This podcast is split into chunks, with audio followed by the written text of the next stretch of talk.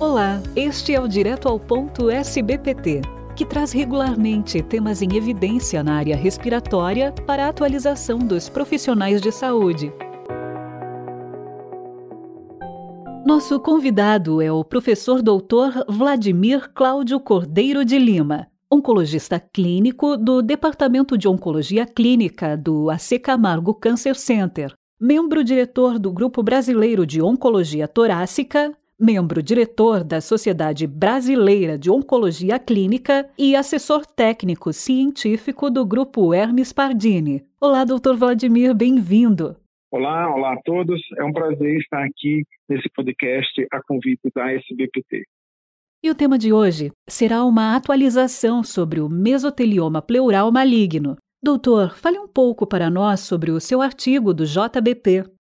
Então, a ideia desse manuscrito foi tentar uh, revisar uh, de forma ampla né, e o mais abrangente possível né, as informações que a gente dispõe hoje um, pertinentes a diversos aspectos importantes para o entendimento dessa doença que é tão facilmente relegada a um segundo plano, até devido à sua raridade, envolvendo desde a sua biologia, a detecção, até o tratamento uh, e contemplando informações relacionadas à epidemiologia da doença, passando pelo diagnóstico e a biologia molecular, até uh, o tratamento atual e perspectivas futuras.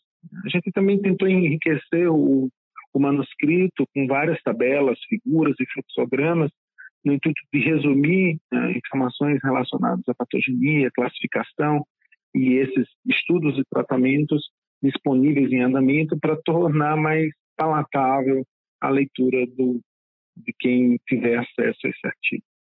Qual a relevância de se discutir o mesotelioma pleural maligno? Então, o mesotelioma pleural maligno, apesar de ser uma doença rara, ela, além disso, apresenta uma baixa taxa de detecção, né? não sendo incomum a confusão diagnóstica dela com outras ah, patologias, ah, de forma que a gente termina tendo diagnósticos tardios. E, além disso, ela é uma doença que tem um prognóstico bastante uh, reservado. Né? É uma doença que, mesmo diagnosticada em estágios precoces, ela é virtualmente incurável. E, aliado a essa taxa de, de, de subdiagnósticos ou diagnósticos equivocados, você termina tendo, em decorrência, uma alta taxa de subnotificação.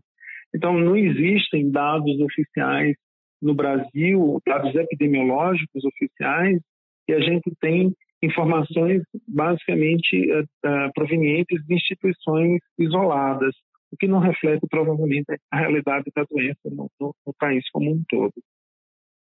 Uh, adicionalmente, essa é uma doença fortemente associada à exposição ambiental ao asbesto. O asbesto é um, é um, minério cuja exploração foi banida em diversos países do mundo, exatamente por conta dessa associação causal entre ele e o mesotelioma, mas que ainda é largamente minerado no Brasil.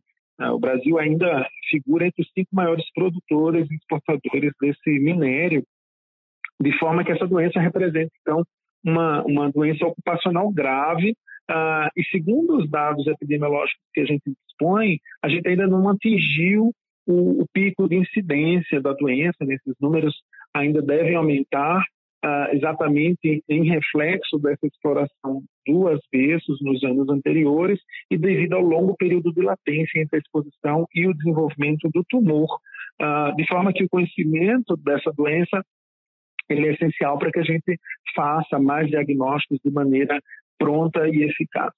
E o que existe de novo relacionado a esta patologia? Uh, em virtude de se tratar de uma doença rara, só mais recentemente, mediante esforços colaborativos, né, juntaram vários pesquisadores de diversos lugares, uh, é que se passou a se conhecer melhor, de forma mais aprofundada, a biologia desse tumor.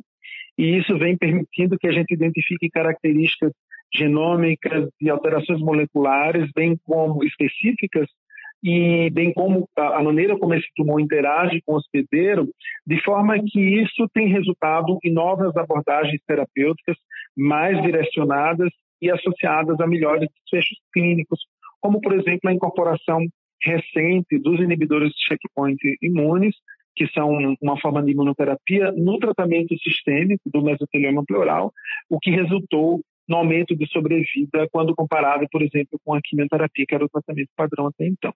Além disso, ah, esses estudos eles têm ah, permitido a identificação ah, de potenciais alvos que permitem a gente incorporar novas formas de imunoterapia, terapias celulares que vêm sendo testadas, ou mesmo fragilidades da doença relacionadas ao metabolismo, como, por exemplo, o desenvolvimento de drogas que inibem uh, ou que alteram a metabolização de aminoácidos. Então, a, a, relevância de entender essa doença, ela é altíssima, uma vez que, apesar de rara, ela é uma doença que é virtualmente incurável, uma doença grave associada à exposição ocupacional, não é? E, ao mesmo tempo, uh, tornar uh, quem trata esse paciente atento à possibilidade de colocar uh, ou de inserir esses indivíduos em estudos clínicos de forma que a gente consiga avançar no tratamento dessa doença e obtenha resultados melhores no futuro. Encerramos assim mais este podcast, agradecendo pela sua importante participação, Dr. Vladimir. Eu que agradeço ao convite para falar sobre um tema tão importante e pela atenção de todos.